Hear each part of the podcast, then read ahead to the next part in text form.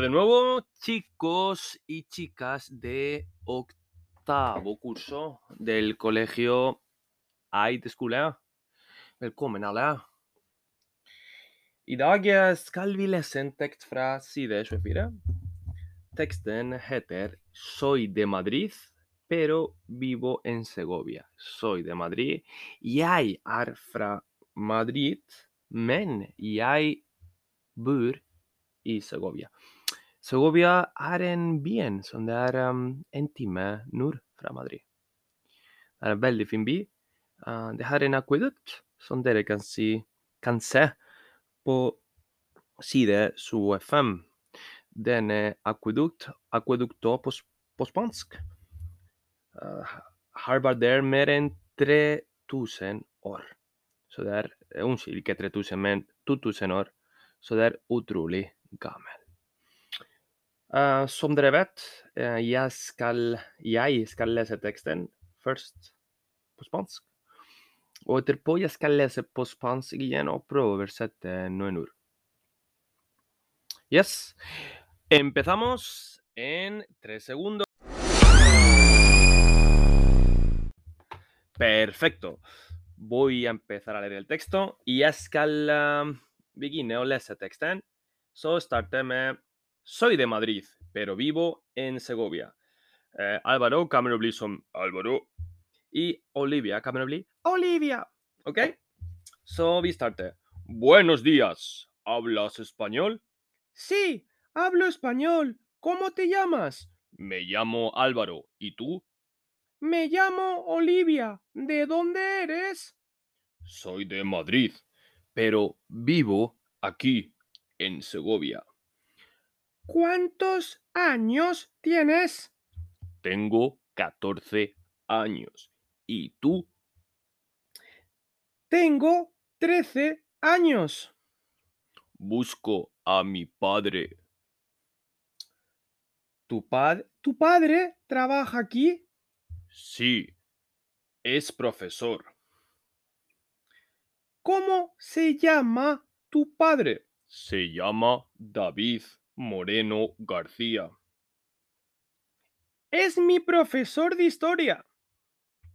Ja, dette var første på spansk. Da anbefaler jeg at dere tar um, et minutt, prøver å lese les uh, alle ord der på høyre side, ikke sant? Som es, som betyr han er. Aquí, som betyr her. Tengo, som betyr jeg her, Buscar betyr å lete etter. Trabajar er å jobbe eller arbeide. Mi er min. Profesor er lærer. De donde eres betyr hvor er du fra? Soy de. Jeg. ¿Cuántos años tienes? Hvor gammel er du? Y tengo 13 años. Er jeg er 13 år. Uh, jeg skal minne años er años, ikke anos. Anos, som dere vet, er en del av kroppen, dere har bare én. Og dette vi håper alle. Yes, nå vi starter med det del to.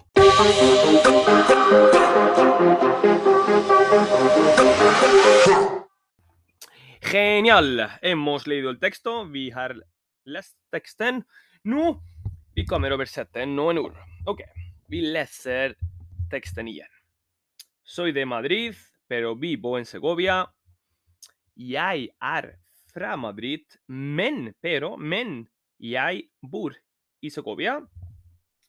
Det er en ting veldig interessant at um, i spansk grammatikk vi bruker bare en preposisjon, en. Og dere bruker to preposisjoner, i eller på. Så for uh, spanjoler er det veldig vanskelig å lære seg preposisjoner på i norsk uh, grammatikk, fordi uh, vi bruker bare én, og dere bruker to.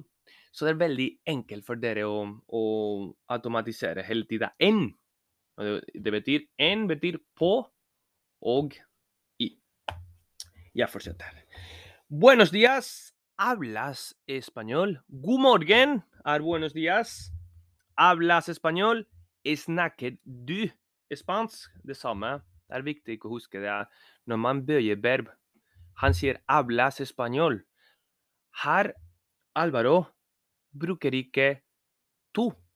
Så man må lære seg hvordan man bøyer verb på spansk. Så vi vet, jeg sier 'jeg snakker', jeg sier 'yo hablo'. Når vi, jeg vil snakke om, deg, jeg 'tú hablas'. Som her, når Alvaro sier 'hablas español', betyr 'snakker du spansk'?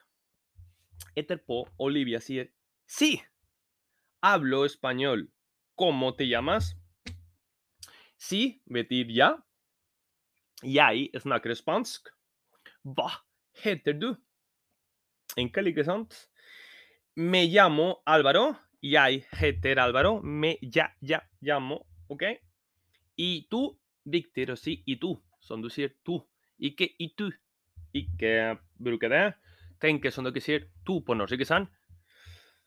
Dos. Dere må si dos på norsk, og dere kommer til å tale perfekt i tu. Og du. Ikke sant? Me llamo Olivia. De donde eres? Jeg heter Olivia. Hvor kommer du fra? Hvor er du Ja. Hvor er du eh, Hvor kommer du fra? De donde eres? Og Alvaro svarer jeg er fra Madrid, men jeg bor her. Her betyr aquí i Segovia. Og hun fortsetter med spørsmål. Quantos años tienes? Hvor gammel er du? Og Alvaro fort, eh, svarer jeg er 14 år. Jeg er 14 år. Enn du? Og du? Og Olivia svarer jeg er 13. Ikke sant? 13, 13, 14, 14. Alvaro fortsetter å si 'busco a mi padre'. Busco det er en ord. Det betyr 'jeg leter etter faren min'. Og som dere sier, han ikke bruker 'jeg leter etter'. Han sier 'yo'. Ikke bruker 'yo', 'busco'. Han sier 'busco a mi padre'. Jeg repeterer meg mye, men av dette er så viktig å lære seg litt hvordan man bøyer verb på spansk. Det er ikke farlig om du bøyer feil, men det er mer viktig å forstå hvordan man bøyer et verb, så du kan forstå andre. Mer enn fordi jeg kommer til å forstå dere når dere sier noe feil. Det samme når jeg snakker norsk og jeg um, mikser mange ting, ikke sant? preposisjoner, eller mikser til for å si ubestemt, bruke bestemt og på denne veien. Det er enkelt å forstå, men det er vanskelig for dere å forstå andre hvis dere skjønner ikke hvorfor man må lære seg å bøye verb. OK, vi fortsetter. Så busco a mi padre. Jeg leter etter faren min, eller min far. Mi betyr min, ikke sant? Olivia sier tu padre trabaja aquí. Faren din jobber her. Aquí, her. Trabajar er å jobbe eller arbeide. Vi kan si har foretrekker å bruke arbeide. Vi arbeide, men du kan bruke å jobbe. Etterpå Alvaro sier sí, es profesor. Ja, han, han er lærer. Det er veldig enkelt å memorisere ord professor, fordi professor er denne personen på universitet, ikke sant? Eh, kommer fra latin, latinsk, så dere bruker denne ord dere bruker når denne uh, lærer fra universitet. Du kan bruke med en vanlig lærer. Så professor er eksempel jeg, en lærer. Så ja, si. Han, si, es professor. Ja, han er lærer. Olivia spør etterpå. ¿Cómo se llama tu padre? Hvordan Hva Unnskyld. Hva, eh, hva, he, eh, hva heter faren din? Og Alvaro svarer Han heter David Moreno Garcia. Veldig interessant. Um, I Spania vi ikke vi elsker, men vi bruker to etternavn. Uh, deres bruker vanlig mer enn. Dere bruker også to, men i Spania bruker hele tida to etternavn. For eksempel Min eh, etternavn er Ferrera, og min andre etternavn er Sanchez. ¿Vale? Så jeg me llamo, jeg heter Hugo Ferrera Sanchez. Men det andre er ikke så viktig. Det, vi bruker det første. På, I Norge, egentlig dere skriver foran disse etternavn som dere bruker mindre. I Spania på denne måten du legger første det etternavn du bruker. Det er viktig. Um, også, vi er litt machoinistiske også i Spania. Litt her.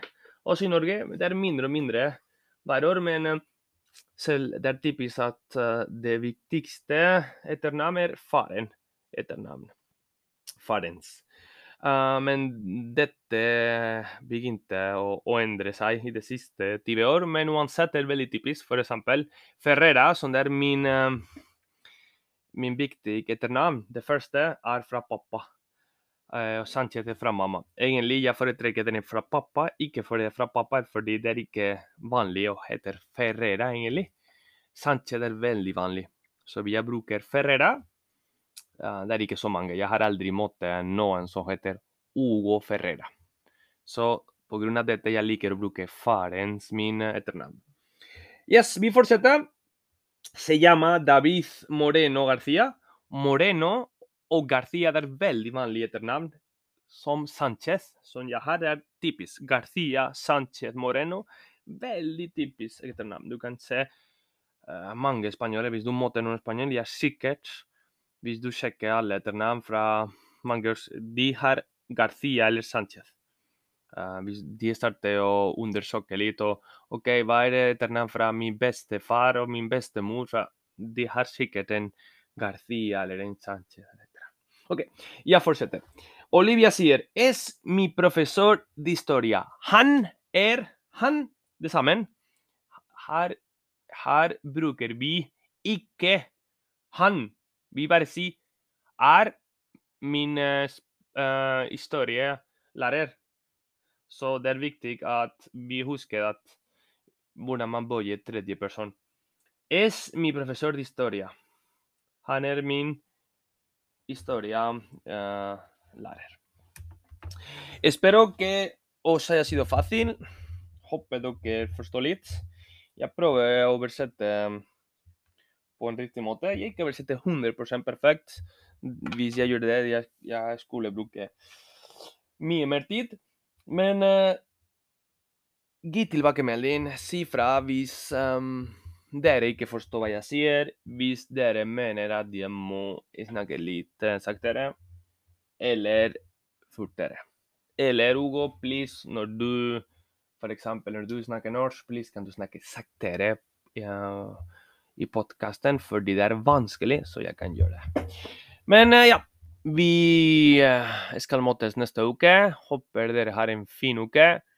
Nos vemos en el próximo episodio o en clase. Nos vemos. Oh, thank you.